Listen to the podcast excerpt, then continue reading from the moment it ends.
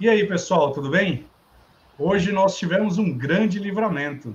Deixamos de lado o Arthur. Arthur, e vamos hoje aqui compartilhar um pouquinho sobre doutrinas de Cristo. Vem conosco, porque hoje é dia de parola. Os Paroleiros, um jeito simples e divertido de conversar sobre verdades bíblicas. Vambora! E hoje é dia de parola. Muito bom, gente. Pessoal, então hoje nós nos livramos então do Arthur, então hoje nós vamos ter um papo muito mais light, muito mais tranquilo. E substituindo agora pelo nosso coroinha, pastor Bruno. Pastor Bruno, muito obrigado pelo convite de estar aqui conosco. É, pastor Bruno, ele é o pastor da nossa igreja, pastor é, vice-presidente. Oráculo, como que você está? Coroinha, pastor Bruno, dê um salve para nós aí, para nós começarmos essa parola, onde nós vamos falar hoje sobre imposição de mãos, que faz parte das doutrinas de Cristo, lá de Hebreus, capítulo 6, verso 1. Tranquilo. Deixa as honras, pastor Bruno, né? Então, beleza. Eu vou ficando aqui com a minha parte, que é de balançar o incenso, ok? Para ver se o ambiente fica mais perfumado, né? Eu já avisei que eu estou um pouco constrangido, porque quando eu vi esse monte de título que tem aí atrás do oráculo, tá entendendo? O cara põe o nome de oráculo, põe esse monte de título atrás dele, esse, e, e esse monte de livro, como a gente diz lá no Nordeste, aí já vem na pressão, tá entendendo? Mas graças a Deus. Isso aqui, isso, aqui, isso aqui, é daqueles banners que, que, que é. se empurrar cai. É tudo, empurrar, é tudo né? fake, tudo fake. É. Agora eu só queria saber porque o Wilson foi convocado, né? Porque tá todo mundo bem, bem organizadinho aqui na questão do, do do, da nossa seleção aí para amanhã, mas o rapaz ficou, ficou, de fora da convocação. Eu, estou lesionado. Hoje. Ah, não, mas esse, esse sujeito jogando bola deve ser, deve ser Cara, fantástico. Eu, deve... eu acho que a gente não está perdendo né? nada, não. E não vê ele jogando bola, não. Eu confio, eu confio, mais, confio mais nele pilotando um avião do que jogando bola. Muito bom. Bom, pessoal, então hoje nós vamos falar sobre imposição de mãos. Nós já falamos a respeito de fé em Deus, já falamos sobre ensino de batismo, nós já falamos a respeito do início do, daquilo que significa de fato as doutrinas de Cristo. Né? E hoje nós vamos falar sobre imposição de mãos. Eu quero começar citando um texto que está lá em Mar Marcos, capítulo 16, que vai dizer assim: E disse-lhe: Ide por todo o mundo e pregai o evangelho a toda criatura. Quem crer e for batizado será salvo. Quem, porém, não crer, será condenado. Esses sinais hão de acompanhar aqueles que creem. Em meu nome expulsarão demônios, falarão novas línguas, pegarão em serpentes, e se alguma coisa mortífera beberem, não lhes fará mal. Agora, essa é a parte que nós falaremos hoje. E se impuserem as mãos sobre os enfermos, eles ficarão curados. Paulinho, eu vou passar esse primeiro momento aqui para o Bruno.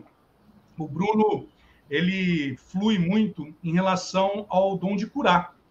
E eu acho que é interessante a gente ouvir um pouquinho disso, da experiência dele, sobre essa parte de impor as mãos sobre os enfermos, sobre cura sendo manifestados, testemunhos que ele traz para nós.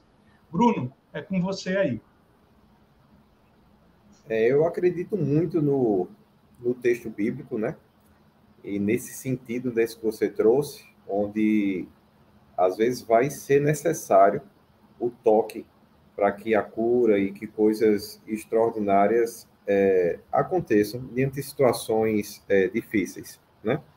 E eu entendo que não é necessário propriamente que a imposição de mãos aconteça, mas muitas vezes ela é o momento da virtude de tocar as pessoas. A mulher de fluxo de sangue, quando se aproximou de Jesus, ela foi lá confessando pela sua fé e disse: Se eu tocar na veste dele, então, um toque intencional para um cristão, ele é muito importante. Nós acreditamos, por exemplo, no dedo de Deus, né?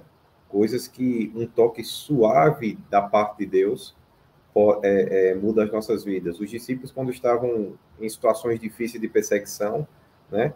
Disseram assim, ó Deus, a gente vai continuar na pegada da ousadia, né? Mas você continua aí com sua mão, né?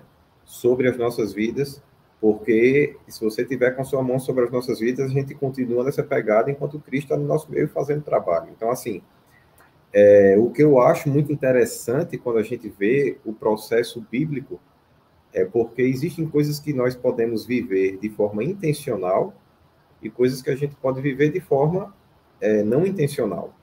Então, é claro que, eu não, que tudo que eu toco não, não, não, vira, não vira ouro e nem é curado. Não é? A gente não está falando do toque de Midas, né? Mas a gente está falando de algo que, quando você se move pelo Espírito, e a Bíblia diz que o dom opera quando é apraz ao Espírito Santo, aquele toque se torna diferente por causa da inspiração que ele move para aquele e da intencionalidade daquele ato. Então eu vejo muito, né, Jesus dizendo, ó, vão, prega a minha palavra, ensina o batismo, e aí esses sinais vão acompanhar as pessoas que querem. Então tem um processo. Há uma palavra que fundamenta, né? Há uma identificação através do batismo, né? E aí no meio da identificação de um batismo, de um discipulado, de, é de uma palavra que é conhecida, o toque ele tem intencionalidade e ele tem força e poder por causa de Cristo. Então, eu, eu acho que quando a gente vê sobre a imposição de, de mãos, é importante entender que mais do que o toque, existe um contexto bíblico e um contexto que é necessário também para o momento, para que realmente ela seja eficaz. E aí eu percebo que muitas vezes é, essa eficácia nem sempre é o culto porque eu talvez tenha mais testemunhos de cura e de toques de imposição de mãos no meu trabalho, em momentos onde Deus me traz aquilo, em um âmbito de, daquilo que nós temos como um momento comum, mas também tenho muitos que vieram através do culto, né? No culto, às vezes por imposição de mãos, ou às vezes só orando pela pessoa sem tocar. Mas é, essa intencionalidade é que eu acho que é o segredo do processo como um todo e você entender que existe uma palavra que respalda, um espírito que precisa estar se sentindo bem e à vontade, confortável com aquilo que está sendo dito e que está sendo feito, para que ele possa vir como testemunha de Cristo para aquele momento e operar com, com os dons.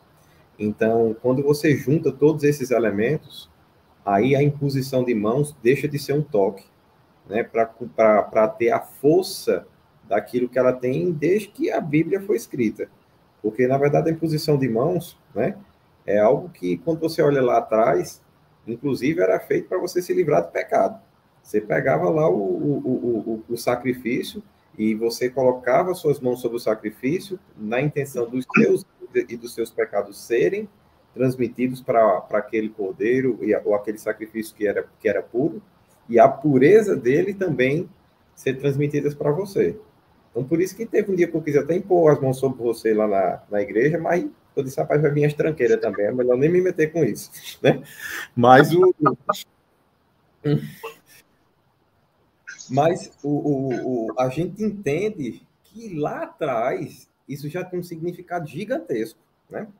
Ao ponto de até da própria expiação de pecados, né? Também passar pelo toque e pela impulsão de mãos. Paulinho, nisso daí que o Bruno falou, eu acho interessante, é, Bruno, só para você saber, o, o, o, TCC do Paulinho falou sobre Torá, sobre a graça na lei, né? E você citou a respeito da imposição de mãos no passado. E é interessante porque você fala exatamente sobre a transmissão, né? Charles Capps, no livro dele, Três Autoridades, ele vai falar sobre isso. Paulinho, é, no texto aqui de de Marcos, ele fala sobre impor as mãos sobre os enfermos. Ele está falando sobre dons aqui, ou basta somente eu crer para que a fé ativando a cura na vida das pessoas. Queria ouvir um pouquinho de você aí, linkando com essa história daquilo que era na lei, naquilo que, como a lei ela interpretava isso, a cura, como que isso se encaixa? Agora eu assisto. Então, vamos lá. Aí, ó, tá vendo? Ó, o, o, o Bruno não tem o tereré, mas ele tem o sorvete dele. Passa mais um tempo com a gente que você aprende, viu, Bruno? Fica tranquilo. Uhum. mas olha só, uh, Bruno, primeiramente, uma honra, viu? Recebê-lo aqui. Obrigado por aceitar esse convite. Esperamos que a sua vida nunca mais seja a mesma depois de, de passar por essa telinha aqui com a gente. Depois o Wilson te conta como é que é ficar sendo parado na rua o tempo todo para as pessoas irem tirando dúvidas. Né? Então é, é, é uma experiência muito legal. Mas brincadeiras à parte, bem-vindo, viu? Muito, muito bacana você ter aceitado esse convite.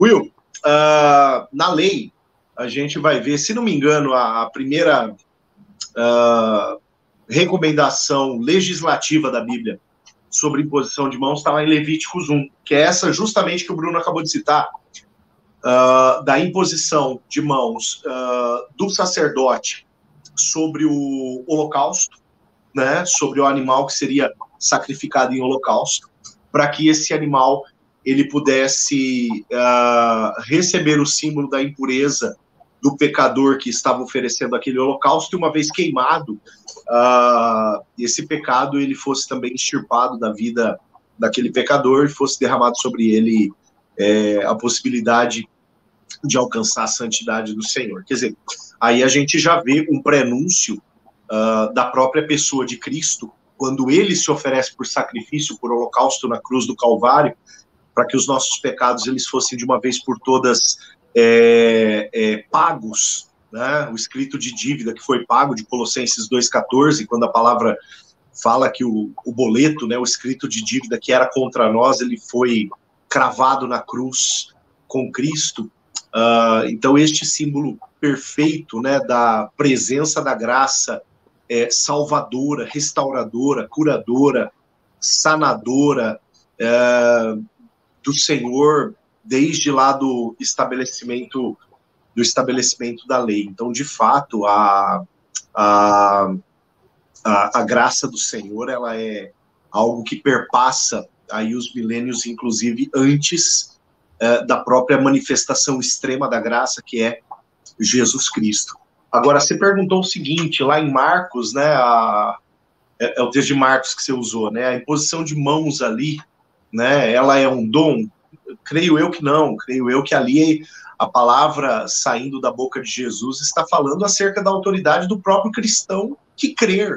Porque o assunto central, né? Vamos pegar o assunto central ali daquela, daquela pequena passagem, ou como você gosta de falar, Will, perícope, né?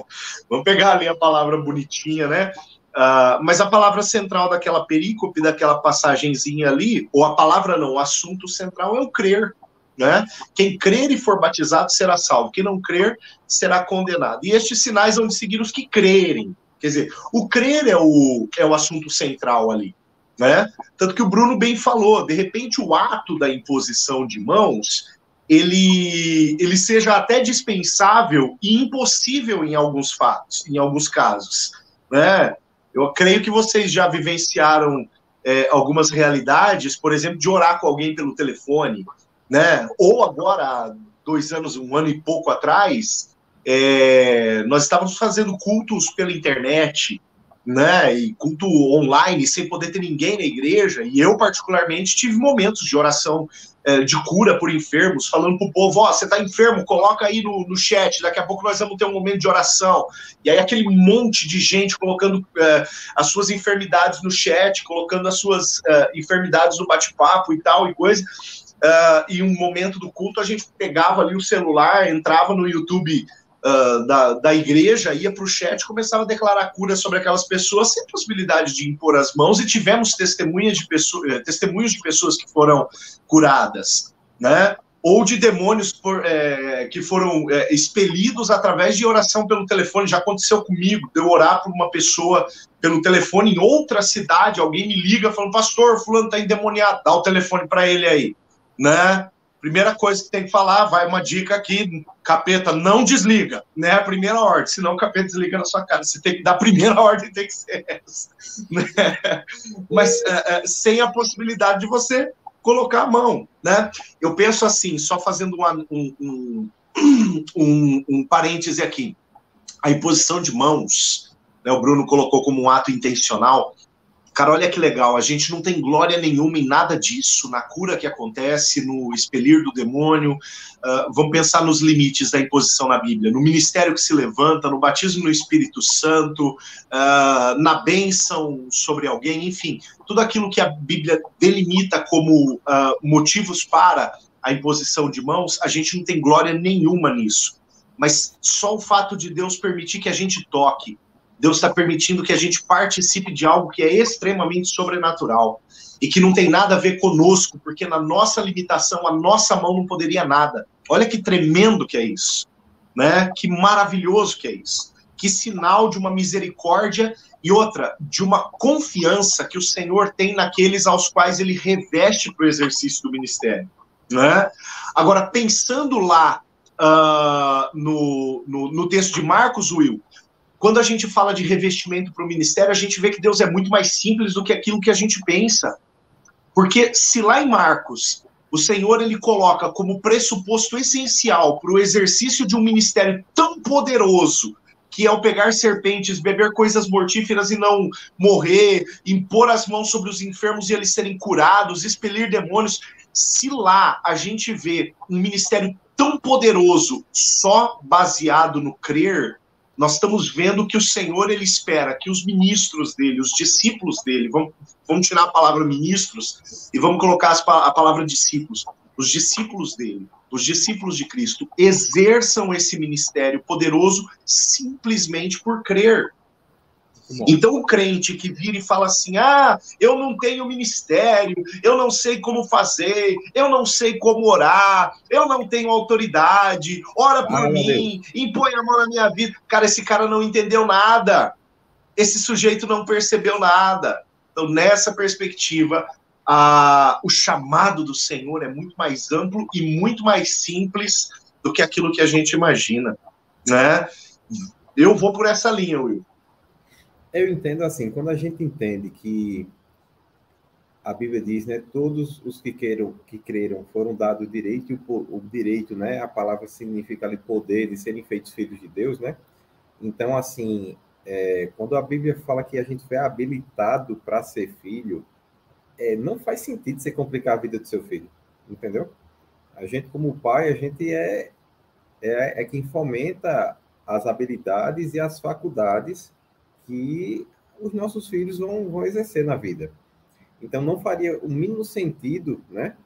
Deus se colocar como pai, né, da humanidade, inclusive do órfão, né? E nesse momento, na hora de exercer a sua paternidade, ele colocar instrumentos que fossem dificultar o, o exercício da, dos nossos atributos como espelho daquilo que ele é.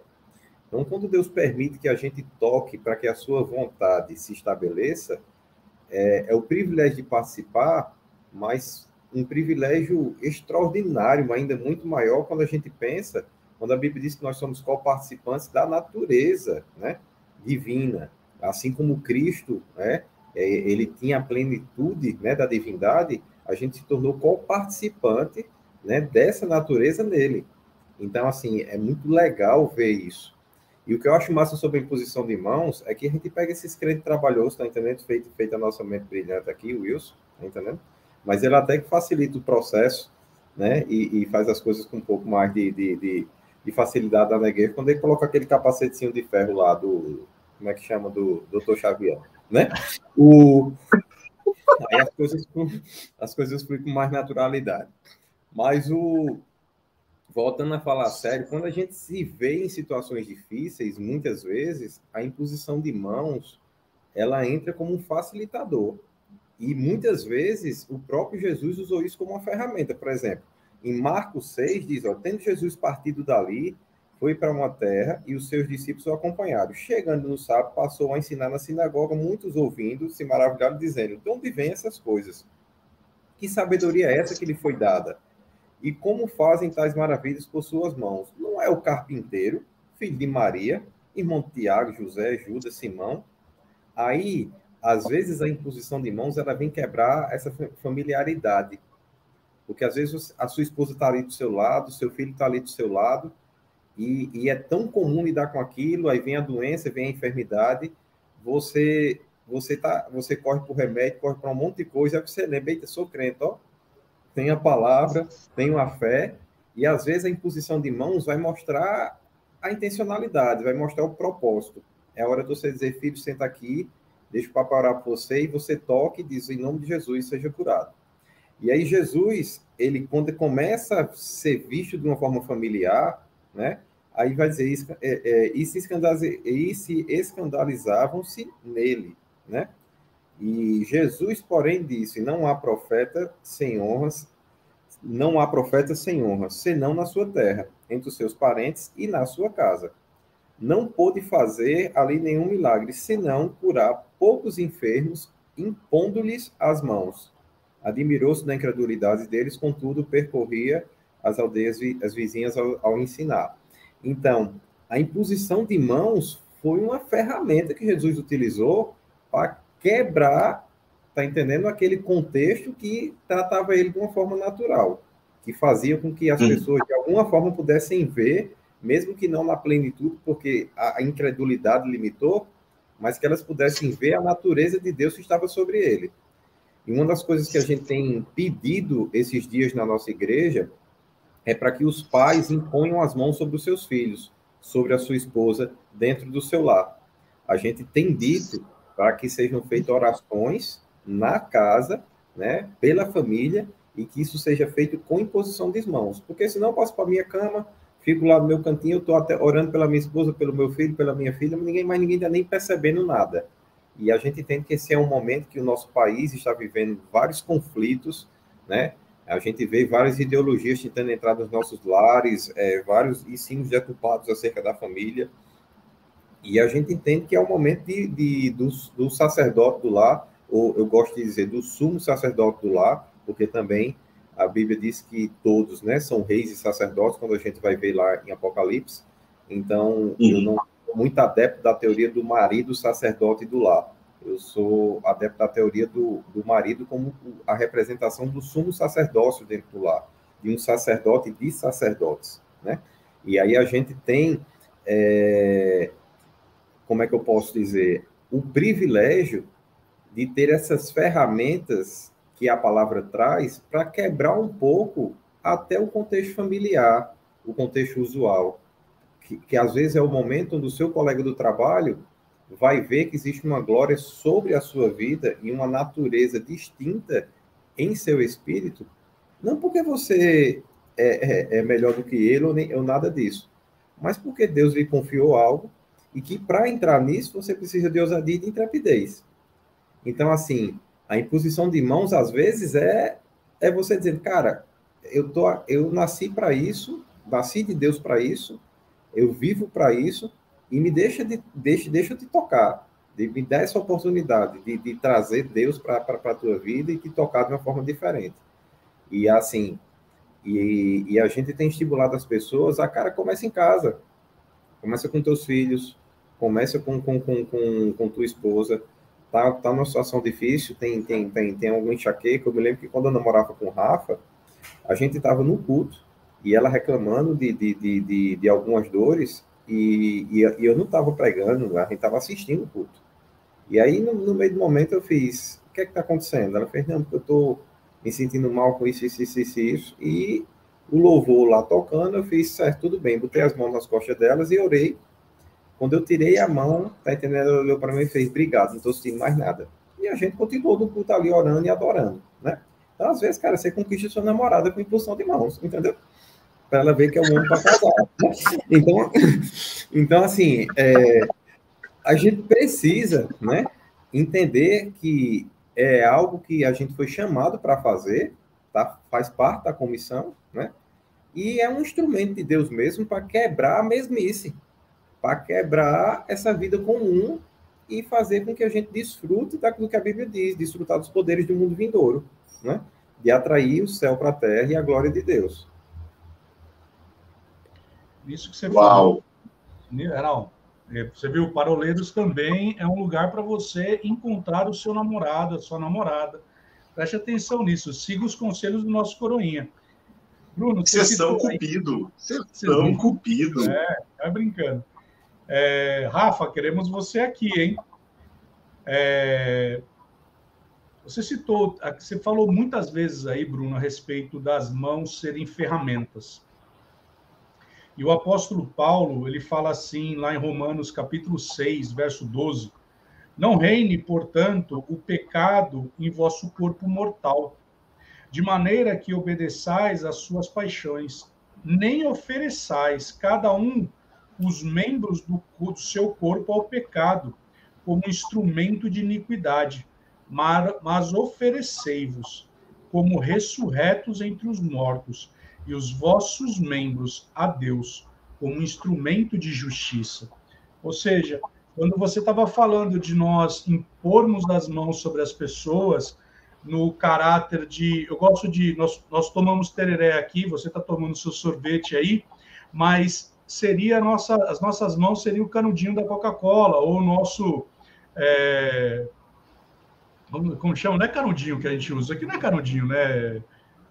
A bomba. Bomba, é a bomba. Ou a bomba do nosso tereré. É, ali é o meio pelo qual. Eu tô achando que o Wilson toma só para aparecer nos paroleiros, viu? Porque não sabe nem o nome do negócio que usa. não, não. É fake, é fake. Eu nunca vi a garrafa dele. Eu nunca vi a garrafa dele. O meu tá aqui, ó. Ah, eu tenho uma garrafa. Aqui, a, a minha tem água. A minha tem água. Ó, ó, ó, ó. Não, mas só de brincadeira. Você, vocês citaram aí, o Bruno falou muito sobre ser ferramenta, ser instrumento, né? É, eu queria aqui, Paulinho, fazer dois comentários e até para que a gente já fosse encaminhando para o final desse primeiro bloco aqui, porque Paulo está falando para nós não, não, não entregarmos ou não apresentarmos as nossas mãos, né, os nossos, o nosso, os membros do nosso corpo para iniquidade. Isso significa dizer, como lá Paulo vai dizer em Romanos capítulo 12, que nós devemos prestar culto racional. E nessa, nessa prestação do culto racional, nós temos que apresentar o nosso corpo de forma santificada. E aí, Paulinho, eu queria dar um gancho aqui para que a gente depois pudesse falar, até porque nós temos passado, é, eu já, já conversei com vocês sobre isso, na nossa igreja nós temos um momento onde nós levantamos alguns ministros, nós estamos fazendo justamente isso agora. E um dos motivos de nós é, da imposição de mãos é também a separação para o ministério. Então, Paulinho, eu queria jogar essa bola para você aqui, falando a respeito desse entendimento do apóstolo Paulo de nós não apresentarmos o nosso corpo como instrumento de iniquidade, mas ao contrário, de nós apresentarmos como instrumento de justiça como meio pelo qual o Senhor ele vai utilizar para que haja a transmissão, a transferência de uma unção, a transferência ou a transmissão de algo que está no reino. Eu me lembro, Bruno, você vai lembrar disso quando eu acho que foi na conferência de oração que a Rosana Lira estava. Não sei se foi na, na conferência de oração que ela virou para o pastor Janduí e falou da seguinte forma: Eu quero que o Senhor imponha as mãos sobre mim, para que seja transferido aquilo que está sobre você. Não sei se você se lembra desse culto que ela falou sobre isso. Veja como é algo tão, tão importante. Ou seja, eu quero que você imponha as mãos sobre mim, porque eu sei, eu considero que existe algo sobre a sua vida que eu sei que se você me tocar, se você impor as mãos sobre mim, isso vai ter uma transferência. Aí nós podemos também citar aquele texto quando Simão ele queria que Pedro passasse para ele através de uma remuneração a unção que estava sobre ele. Então veja que eu queria que a gente tocasse um pouco nisso a respeito de como nós devemos ter um nível de temor também em relação à imposição de mãos. Ou seja, eu tenho que viver uma vida de santificação, mas também a forma como eu vou lidar e tratar com, esse, é, é com essa ferramenta que o Senhor tem nos dado. Will, tem algumas coisas, é, na minha primeira fala, eu usei o termo limites, né? Tem algumas coisas que a palavra limita, né? Uh, a palavra limita, por exemplo, o uso de óleo. Né? O uso do óleo ele tem algumas funções específicas. A palavra limita, por exemplo, algumas informações acerca do batismo. O batismo ele é com água em nome do Pai, do Filho e do Espírito Santo. A palavra limita a imposição de mãos. Né? Então, existem limites uh, uh, que a palavra impõe para alguns atos. Né? E quando eu falo limites, eu não estou falando acerca de quem pode e quem não pode, porque nomenclaturas, funções, essas coisas, elas são bem posteriores, mas uh, a aplicabilidade mesmo. Por exemplo, vocês já testemunharam, como eu já testemunhei, teologias que pressupõem que o lencinho do fulano, é, a toalhinha do ciclano, a roupa do Beltrano são sacras, são sagradas. Então elas carregam consigo algum elemento, uh, sei lá, sobrenatural, né? Tem um alacazam do céu que faz a coisa acontecer quando a toalhinha bate na pessoa, né? Por conta de uh, interpretações uh, esdrúxulas da palavra que atravessam os limites pré-estabelecidos pela própria palavra. Né? Aí a gente tem problemas. Agora, em referência à imposição de mãos, por exemplo, a palavra diz lá em 1 Timóteo capítulo 5, olha, não imponhas as mãos precipitadamente sobre ninguém.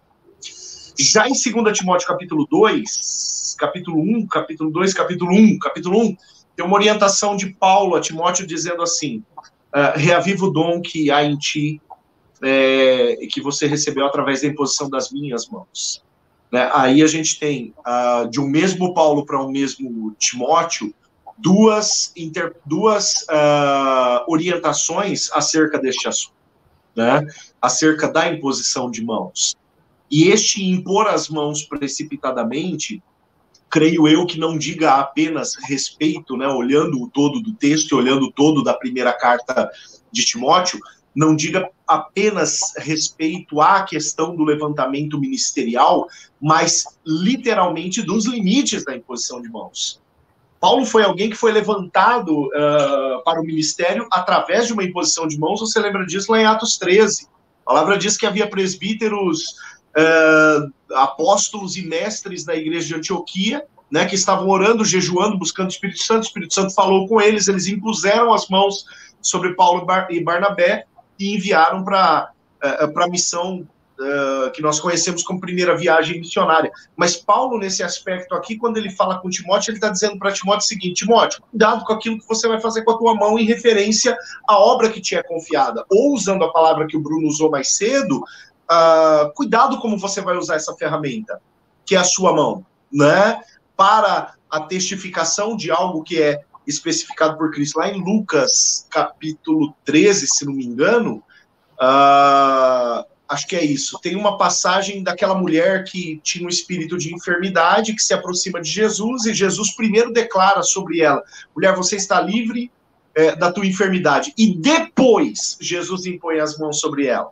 E quando ele impõe a mão sobre ela, aí ela se endireita, né?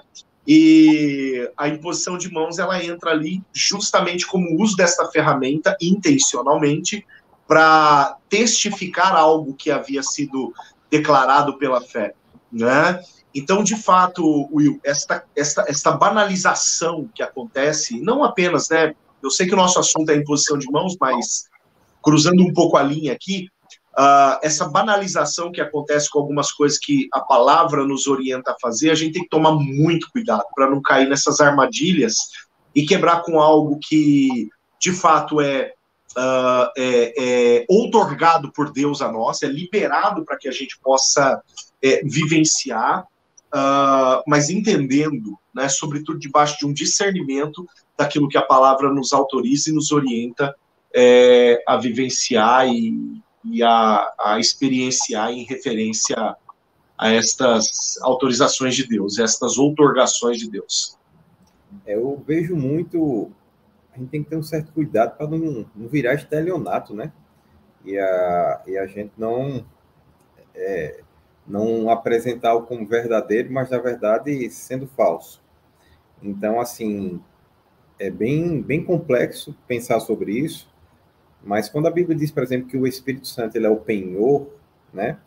É, dentro desse contexto da nossa aliança com Deus, a palavra penhor, quando a gente vai estudar lá no original com um pouquinho mais de dedicação, é a, é a garantia como um sinal de um contrato. Inclusive, você vai ver num dos textos, quando coloca o Espírito Santo como penhor, ele falando do resgate da propriedade que seria feita através de Cristo depois. Então, o Espírito Santo ele veio para ser a garantia, para ser o, o, o depósito que diz, ó, o sinal está pago, agora você é propriedade exclusiva de outro, né? E por ser propriedade exclusiva de outro, você precisa seguir o protocolo e as regras né, dentro daquilo que lhe foi proposto. Então, quando a gente fala que tem limites, claro, e como é que não teria? Se a gente está falando de algo que não vem da gente, é um dom de Deus, e algo tão poderoso que já mudou o legado de nações. Por exemplo, Deuteronômio 6 vai falar é, acerca de Josué, vai dizer assim, Josué, filho de Num, estava cheio do espírito de sabedoria, olha que coisa linda. Uma pessoa não somente ter sabedoria, mas está cheia do espírito de sabedoria. Espírito de sabedoria, a Bíblia diz que foi quem Deus consultou para fundar o mundo. Está lá em Provérbios, entendeu? Então, assim, Moisés está cheio somente do espírito de sabedoria, só. Está entendendo? E aí a Bíblia diz: por quanto Moisés impôs sobre ele as mãos. Assim os filhos de Israel lhe deram ouvido e fizeram como Senhor ordenava Moisés. Então, olha que coisa poderosa é a imposição de mãos quando ela é autêntica, quando ela não vem por um mecanismo humano, mas vem como poder de Deus. Jesus se preocupava com isso. Palavras que eu digo, elas são espírito e elas são vida, né? Então, é, ele não é somente falar, as coisas precisam ter uma repercussão no contexto da vida mesmo. E aí, quando a gente fala de imposição de mãos, é intrínseco, né, quando a gente olha para a Bíblia, que o que separa o toque para um, uma imposição de mão bíblica é a repercussão, é o efeito, né? Se não for algo que possa mudar o destino de uma nação, o destino de uma pessoa, tá entendendo? Que possa é, trazer uma nova perspectiva para o ambiente, é só um toque, né? E aí não pode ser vendido como imposição de mãos. Muito bem, muito bem. Vamos encerrar esse primeiro bloco nosso aqui. Eu quero deixar uma frase, porque aí já vai ficar o saudoso Arthur, porque sempre ele vai falar mal quando eu cito um dos meus autores preferidos. Rick Renner, no seu livro Edifique seu Fundamento, ele coloca da seguinte forma: Suas mãos são instrumentos espirituais que Deus quer usar para transmitir poder e bênção espiritual aos outros. É muito bom saber que nós podemos ser esse instrumento de Deus na vida das pessoas. Você que está nos ouvindo, você que está nos assistindo, sabe, tenha essa ousadia mesmo no espírito, para que você possa transmitir da porção daquilo que Deus tem dado para você. Pessoal, nós, vamos, nós estamos falando sobre imposição de mãos, e nesse segundo bloco, eu queria compartilhar um pouquinho com vocês algo que agregou muito no meu coração, é, me fez crescer, e não é porque o, o pastor Bruno está aqui, pastor vice-presidente da nossa igreja, mas porque isso veio e enriqueceu muito a minha vida. E aí eu quero compartilhar com vocês o que está lá em, em Gênesis, capítulo 27, diz assim que ele se aproximou e o beijou quando sentiu o cheiro de suas roupas Isaac o abençoou, dizendo: Sabe, existe um propósito na imposição de mãos. E a imposição de mãos também pode ser uma transferência de bênção sobre a sua geração. Bruno, eu queria pedir para você compartilhar um pouco conosco sobre a experiência que você teve com o seu filho Arthur. Que para mim, quando você testemunhou isso, tanto de púlpito como numa ocasião específica que nós estávamos, isso mexeu muito comigo. E eu creio que pode agregar muito na vida daqueles que estão nos ouvindo e que estão nos assistindo. Aí você me põe numa situação difícil, né? Vou explicar por que aqui, galera. É, eu, quando era mais novo, era bem estouradinho e bem explosivo. E quando o meu filho Arthur, logo nos primeiros anos de vida, foi dando os primeiros sinais, eu já comecei a entrar na intercessão profunda pela vida dele, porque eu fui dizendo, meu Deus, livra ele do meu mau caminho, né? Aí, o, o, exemplo bem interessante é que, tipo, uma vez ele estava com nesses hacks que a gente tem, que a TV fica em cima, e aí o hack com a porta de correr assim, e ele descobriu que quando ele batia o hack, fazia aquele barulho, pá, né? E aí ele novinho, sabia nem falar direito ainda, começou a bater o hack e a, e a mãe dele se irritou. Arthur, pare com isso, Arthur, pare com isso. Aí ele olhou para trás e fez para ela, como quem dissesse, não mexa comigo não, que eu também sou bravo. E aí, naquele dia, eu disse, rapaz, o cara tem personalidade forte. E, e aí ele foi crescendo, começou a falar, começou a se desenvolver, e, e, a gente foi percebendo, né, esse traço dele de personalidade forte, às vezes um pouco explosivo, e isso atrapalhava ele em alguns momentos, né, para resolver as coisas de uma forma melhor, mais madura.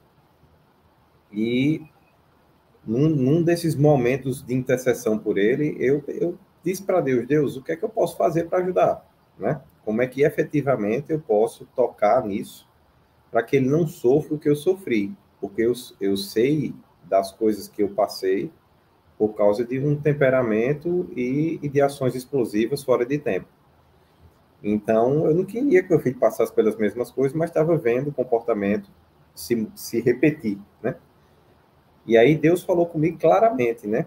Ensina ele, ministre o batismo do Espírito Santo. Então, eu e minha esposa, a gente passou praticamente 30 dias, todos os dias, quando colocava ele para dormir, lendo sobre as passagens que falavam sobre o batismo do Espírito Santo, explicando para ele quem era o Espírito Santo, a pessoa do Espírito Santo, e da importância de ser batizado no Espírito Santo. E aí a gente falava sobre isso com ele todas as noites, com textos diferentes, de forma diferente, e orava por ele também todas as noites. Né? E a gente foi nesse ciclo até que realmente Arthur recebe o batismo com o Espírito Santo. E quando isso acontece, né, que o conhecimento chega, ele começa a se desenvolver, assim, a rotina da casa mudou. A forma dele interagir com a gente era muito diferente de um dia para o outro. Quando, quando isso aconteceu, ele já não acorda mais da mesma forma no dia seguinte. E essas coisas vão acontecendo numa velocidade e com uma, é, como é que eu posso falar, com intensidade muito grande. E a gente foi e a gente foi percebendo que a gente tinha agora não somente mais um filho, mas a gente tinha um filho cheio do Espírito. E tinha e mesmo isso muito novo, já mostrando uma diferença, um impacto, né, gigante. E essa questão do, do batismo do Espírito Santo e adoração em línguas é um negócio fenomenal. A gente até brinca lá na igreja, a gente fala que existem as línguas emergenciais, né? É o, o, o crente que é batizado no Espírito Santo, quando ele está numa situação difícil, ele não sabe nem porquê, mas ele começa a orar em outra língua, né? Que é para ver se a, se, se, se a pressão baixa. E é, dentro desse cenário, é, foi muito claro para a gente a relação de causa e efeito de, do nosso filho antes e depois do batismo em relação ao temperamento dele. E, e de como isso trouxe para ele uma aceleração do controle em todas as coisas. O que para mim, por exemplo, é, hoje eu entendo, porque quando eu me lembro daquela infância, daquela imaturidade, onde eu era mais explosivo, eu também não sabia o que era o Espírito Santo e não tinha é, o relacionamento como eu tenho hoje. Eu, eu ouvia acerca do Espírito Santo na igreja, mas é, o batismo do Espírito Santo era um tabu naquela época, não, não, não dava para falar desse assunto de forma aberta. Eram uns três quartos de mão meio estranho que, que, que orava em línguas, às vezes uma hora e outra, e dependendo de quando, de quando começasse a orar, tá entendendo?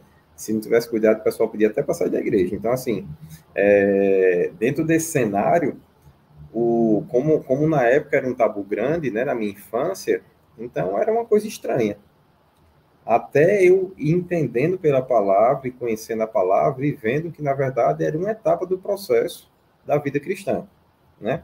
O ser revestido né, dessa forma. E, cara, foi extraordinário poder ouvir de Deus isso. Eu tive dois momentos com meu filho que são extraordinários de ouvir Deus e as coisas mudarem rapidamente com ele muito pequeno, assim, bebê ainda. É, é, e, e ou, ou depois ali, no início da infância dele. Essa do batismo do Espírito Santo e a outra ocasião é uma ocasião onde ele não dormia a noite toda. E minha esposa chega para mim de madrugada, já cansada, já tinha se levantado três vezes, e disse: Eu não aguento mais. Tá entendendo? Vá lá e fique com ele. Só que eu não tinha leite, gente. Entendeu? Não saía nada daqui. E aí, aquela sensação de impotência, que você não serve de nada, que o menino só quer a mãe, acabou.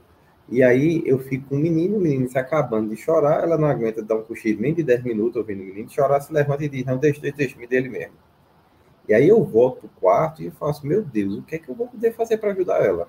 Porque o menino não quer conversar comigo, não, só quer ela mesmo. Nesse momento da vida, o pai nada é quase a mesma coisa. A gente é só assistente da mãe para a criança.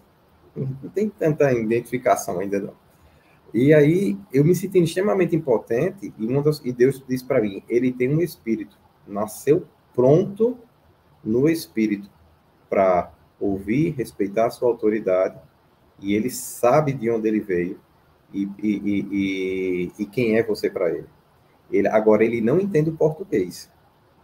Ele não, ele não vai discernir as suas palavras. Mas as palavras que você fala, elas são espírito e vida. Quando você falar com ele, o espírito dele vai se submeter. E aí eu chego para minha esposa e disse: Eu vou lá no quarto que eu vou ter uma conversa com ele. E ele nunca mais acorda de madrugada. Hoje ele dorme a noite toda. Ela olha para mim com a cara de tipo, você ficou louco, né? Mas, né, como ela, é, como ela também é crente, não podia ficar, né, é, me impedindo, né, na, na, minha fé, né? Aquele negócio quando alguém está do seu lado crente, você não entende direito no que ele está crendo, mas você é crente para não passar vergonha, você deixa ele fazer. Normalmente desse jeito. Aí, é, eu entro no quarto, né, e aí eu chego e digo, Arthur, eu sou seu pai, tem autoridade sobre a sua vida, você não está entendendo o meu português, mas o espírito que está sendo transmitido através do da, das minhas palavras, eles são capazes de comunicar o seu espírito que você precisa. E eu sou autoridade sobre essa casa, ninguém acorda aqui de madrugada para perturbar o sono de ninguém, principalmente da sua mãe, que ama dormir, que minha esposa, ela até o doutorado dela foi em sono, ela é fisioterapeuta especialista nessa questão do sono, porque meu amigo pode gostar de dormir igual a ela, mas mais que ela ninguém gosta não. Aí eu cheguei para deixe sua mãe dormir, porque ela precisa descansar, já está começando a prejudicar a amamentação, ela está ficando sem leite, e você precisa do leite também, então é inteligente para você também. Então, a partir de hoje, você dorme a noite inteira e você não acorda mais, né? E, você, e, e, e eu sei que você não está me entendendo nas minhas palavras, mas o seu espírito está, está absolvendo do espírito que eu estou transmitindo e da autoridade que eu estou, que eu estou tratando esse assunto. Então parecia que eu falei com ele como eu falo com ele hoje, com 12 anos de idade, por exemplo. Olhando, como, como, sabe quando você senta, senta aqui, me escuta, olha no meu olho, tá entendendo? Eu sou, o pai aqui sou eu, você é o filho, vai fazer porque eu quero, pronto. Eu tive uma conversa com o Arthur Bebê, seis meses. Entendeu? E para muitas pessoas pode ser coincidência, mas foi a primeira noite que ele dormiu a noite inteira e após isso, as pouquíssimas noites que ele se acordou é porque estava com febre, tinha alguma situação de saúde que fez com que ele acordasse à noite e se incomodasse. Mas ele nunca mais acordou para mamar ou, pra, ou só para ficar com a gente, como ele fazia todas as noites. Então, assim, é, essa questão do, do, do, do nosso relacionamento com as pessoas, e eu quero falar muito disso, porque existe uma perspectiva da imposição de mãos do pai para o filho que você trouxe nesse texto, que é extraordinária. Se o pai souber o que uma oração intencional da parte dele, com imposição de mãos, pode fazer no destino do seu filho, na rotina da sua casa, é ele vai usufruir desse poder, dessa habilidade que Deus deixou para a vida dele, para a casa dele e para o legado dos filhos, né? Então, a gente não pode esquecer, gente, posição de mãos mudou a história de nações, né? Você vê Josué cheio de um contexto, de um espírito com autoridade para fazer aquilo que Moisés tinha sido chamado para fazer, porque Moisés um dia pôs a mão sobre ele. Você vê de pai para filho o legado sendo passado também pela imposição de mãos. Né? Você vê Cristo instruindo os discípulos e a igreja a, também através da imposição de, é, é de mãos, os discípulos, os apóstolos também instruindo para também transmitir autoridade e transmitir propósito para a vida das pessoas, né? Então, diácono sendo separado dessa forma, pessoas queriam servir as mesas, né? E cuidar das viúvas, cuidar do, dos órfãos, tá entendendo?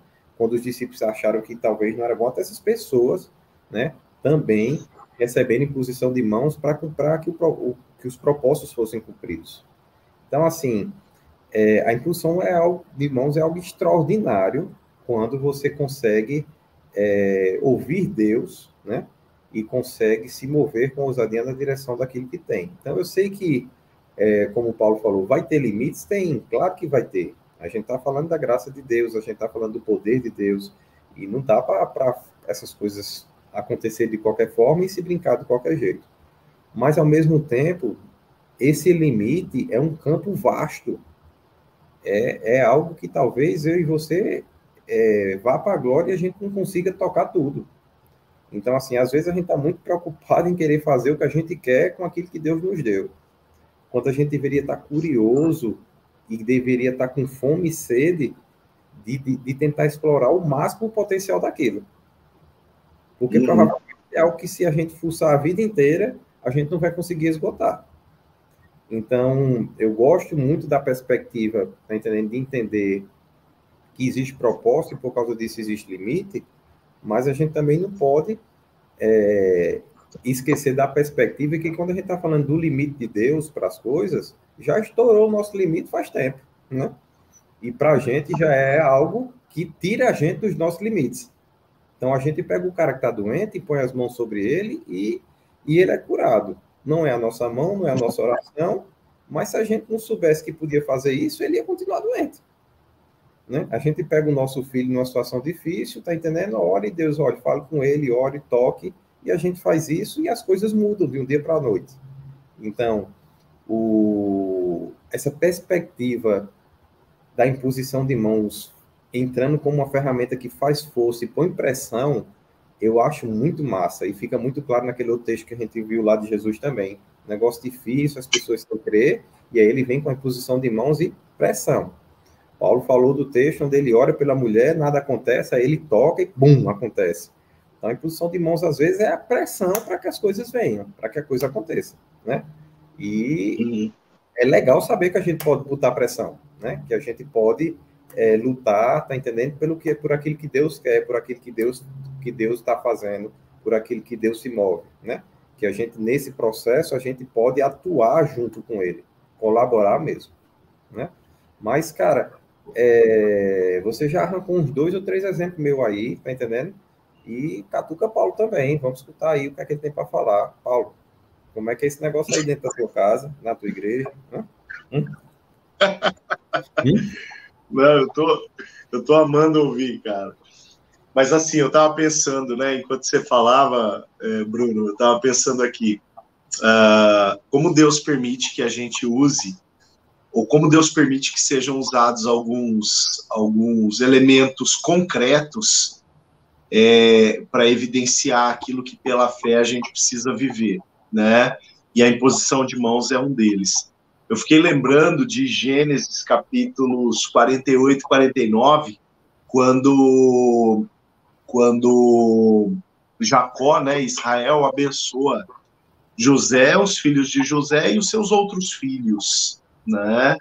E as declarações que ele faz sobre os seus filhos. Eu, particularmente, é, você estava falando né, acerca da experiência que você teve com a sua esposa quando ainda namorada uh, que não estava legal, orou por ela, tal, uh, impôs as mãos e, e, e houve uma cura, né? Uh, e da própria experiência com o seu filho, o meu filho Gabriel, o Wilson conhece essa história, o Gabriel ele também foi batizado no Espírito Santo com sete anos de idade, né? E o meu filho é um cara fantástico. Aliás, eu tive duas experiências interessantes, né? Assim, de, de avivamento na minha casa. Uma com o Gabriel, uma com a Alice. A Alice, ela tem sete agora. E esse ano, cara, no Dia dos Pais, no colégio, olha só, você falou da, da do culto, né, do, do, do extra-culto, no colégio da Alice. Estava tendo uma celebração do Dia dos Pais, é o colégio cristão, uh, e o pastor que estava conduzindo, ele foi muito feliz em falar, pais, olhem com, com seus filhos aí, né? E naquela hora eu orei com o Gabriel, abracei o Gabriel, coloquei o Gabriel no meu peito assim, orei com ele e tal.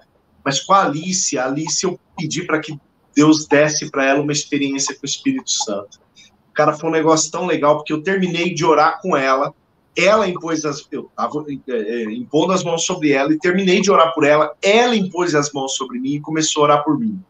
Né? Porque eu estava clamando para que ela tivesse uma experiência com o Espírito Santo e aí ela impôs as mãos sobre mim depois, e começou a declarar bênçãos sobre o meu ministério, sobre a condução da igreja, coisa assim que você fala, meu, uma criança de sete anos orando isso, não, não, não é normal. Então ali a resposta veio na lata, isso foi muito marcante para mim, sabe? Uh, e eu não perco, né? Aquela hora eu falei dos limites, né? Até onde a palavra me permite, é, o que a palavra me permite utilizar é, deste dispositivo da imposição de mãos, né? Mas assim, uh, cara, eu não perco uma oportunidade de colocar a mão sobre a cabeça do meu filho, da minha filha, da minha esposa, né? Justamente porque eu creio, sem banalizar, sem banalizar, porque eu creio que há poder nisso, sabe? De fazer declarações, às vezes não aquela coisa uh, ritualística, porque a gente pensa, né? A gente tem que uh, simplificar algumas coisas.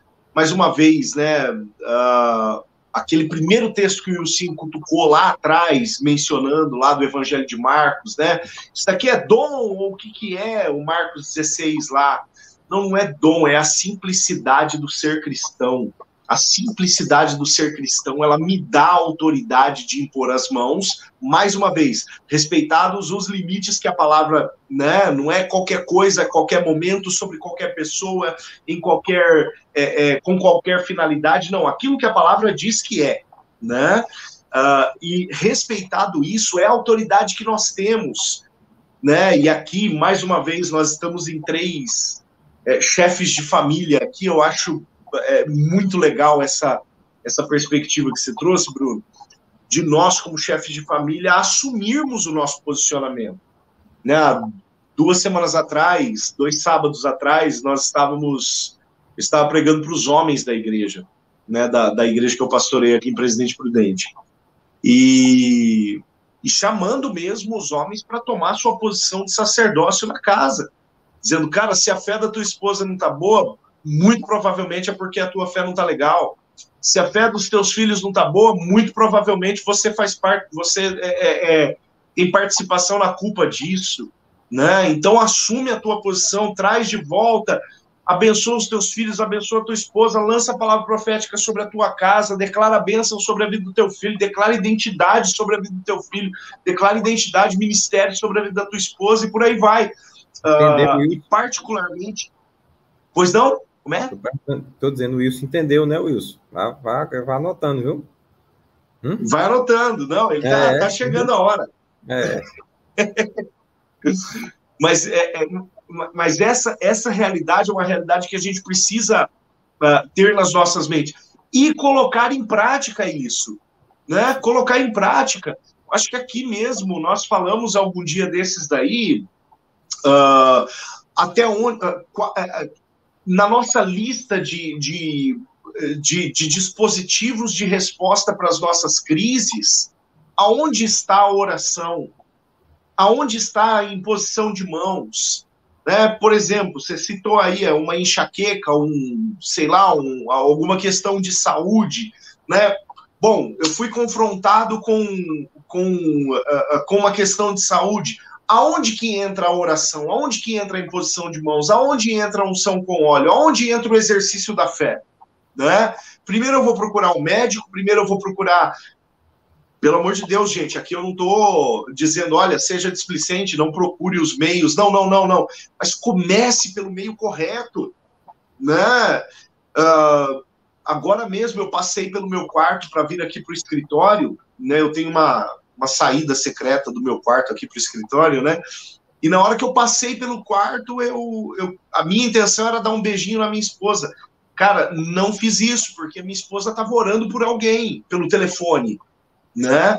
Ela estava no telefone fritando na oração ali. Eu falei, cara, tem alguma coisa acontecendo e deixa ela ministrar na oração aqui sobre a vida de alguém, declarando cura e essa doença vai retroceder e não sei o que e tal. Cara, esse é o dispositivo. Esse é o dispositivo. E nós temos um dispositivo tremendo na nossa mão, na nossa, literalmente na nossa mão, né? Mas na nossa vida, liberado para nós, para que nós venhamos a impor as mãos sobre a nossa esposa, declarar sobre a vida dela bênção, sobre a vida do nosso filho, declarar sobre a vida dele uh, uh, identidade, paixão por Cristo, batismo no Espírito Santo, derramar da graça, fluir nos dons, o ministério frutífero e por aí afora. né? E esse exercício a gente não pode abrir mão. Aliás, quantas famílias, quantas famílias têm experimentado uh, a ruína, têm experimentado é, os, os filhos se afastando do evangelho, a frivolidade da fé, né, o esfriamento da fé, o esfriamento da, do, dos, dos ministérios na casa, pela falta de coisas que são tão simples, né, de coisas que não são outorgadas apenas a uma meia dúzia é, de ungidões ou de pessoas é, é, específicas, mas que são otorgadas a todo crente que são ah, é, é, utilizadas por tão poucos. Né? Vamos fazer aqui um desafio para o nosso, pro nosso ouvinte, para o nosso espectador, irmão, irmã. Qual foi a última oração com imposição de mãos que você fez? Né? Levando em consideração tudo aquilo que a gente já construiu na primeira parte da parola, um pouquinho agora nessa segunda parte, falando assim, ó, uh, ou pensando assim, ó, em referência ao uso correto da imposição de mãos. Qual foi a última vez que você fez isso? Qual foi a última vez que você usou desse dispositivo? Você abençoou a vida de alguém, que você declarou cura sobre a vida de alguém, que você, sei lá, declarou a, a, a, o fluir do dom, o batismo do Espírito Santo, enviou alguém para o ministério, testificou uma identidade de alguém. Qual foi a última vez que você fez isso? né? Porque é um dispositivo que está à disposição daqueles que creem. É daqueles que creem. Então é algo simples para que a gente vivencie na caminhada cristã. E como o Bruno insistentemente falou lá no primeiro bloco no segundo eh, bloco, eu repito aqui e assino embaixo, uh, uh, nós temos esse, esse, esse aval da parte do Pai, nós temos essa autoridade da parte do Pai, otorgada por Ele, para que a gente vivencie isso para que a gente experimente isso, né, e faça com que outras pessoas venham fluir em cima daquilo que nós é, é, é temos convicção de que uh, vai acontecer a partir do exercício da fé, né? Então é uma é uma é uma realidade é, é, que vai gerar experiências na vida do discípulo, da discípula de Cristo, a partir do momento que levar isso a sério. Muito bom. Pessoal, o que, que você achou desse segundo bloco, hein? Eu creio que algo foi gerado mesmo no teu espírito, porque ouvindo um testemunho desse, ouvindo uma exortação dessa, todas as nossas parolas aqui, Bruno, ela tem por objetivo chegar numa finalidade onde aquele que está nos assistindo, aquele que está nos ouvindo, ele consiga colocar em prática isso. E para que a gente termine aqui, eu quero só deixar uma advertência do irmão Reagan.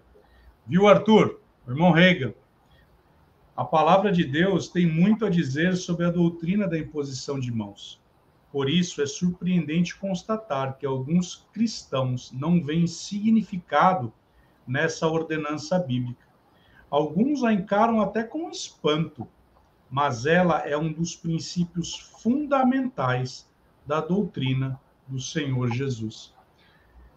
Eu quero, Bruno, te agradecer por você estar aqui conosco.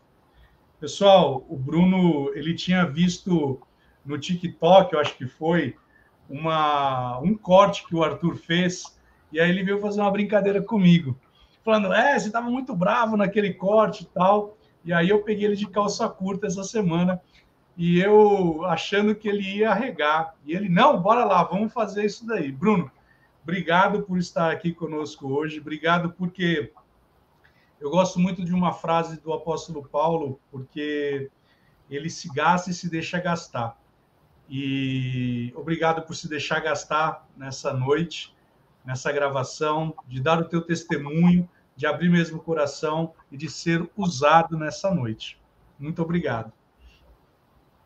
Tranquilo. Obrigado você, obrigado Paulo, certo? Aos que estão ausentes, eu não sei se eu agradeço ou se eu repreendo, né, pela ausência. Acho que uma repreensão é um pouco mais cabível nesse momento, mas eu vou deixar para vocês que são do time, tá bom? Fazer isso com ele, né? E aí, fico muito feliz e à vontade.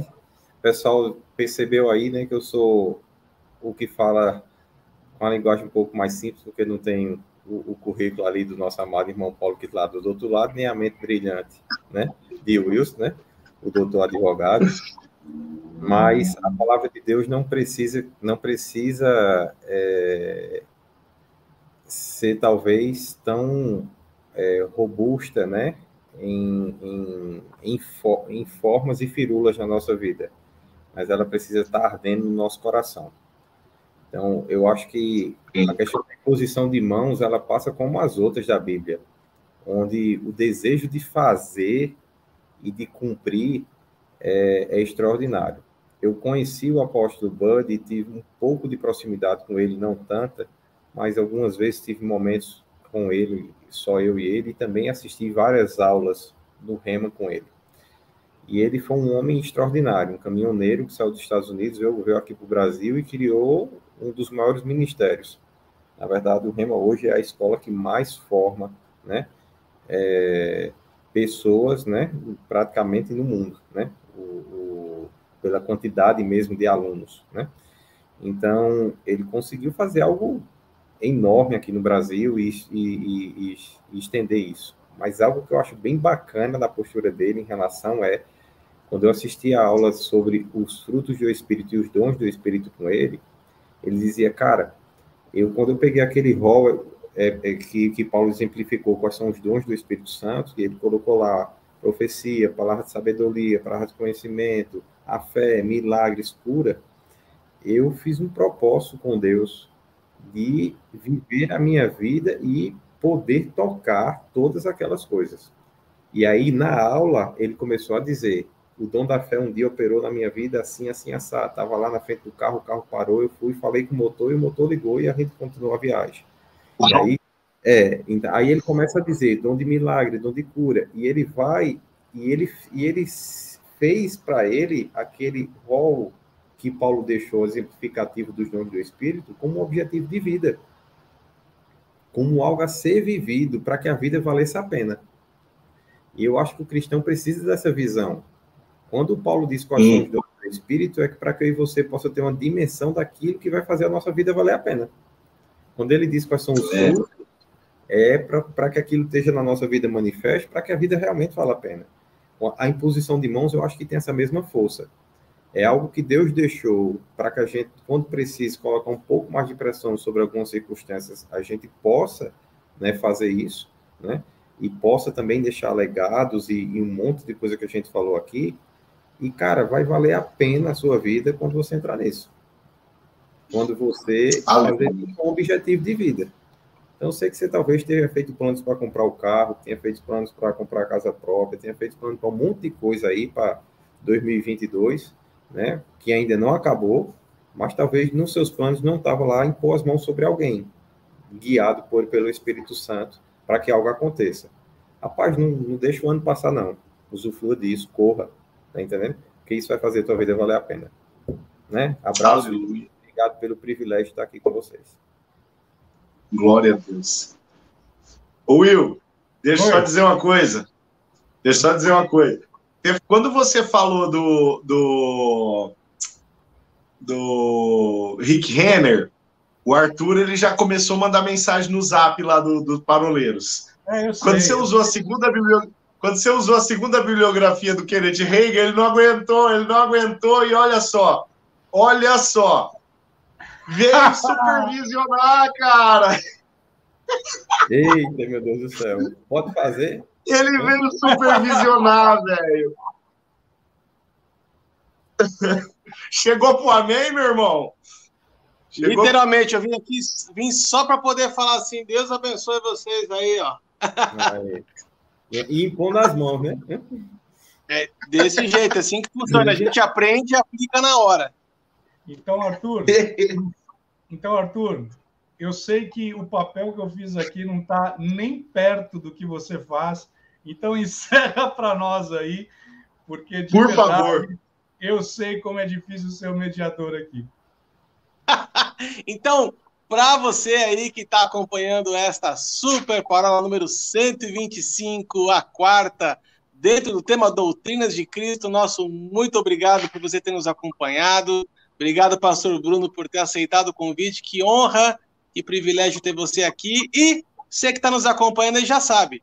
A gente está no Facebook, no Instagram, no YouTube e em formato de podcast no Spotify ou no Deezer. Você escolhe o que é melhor para você. Semana que vem nós vamos estar de volta. Um grande abraço.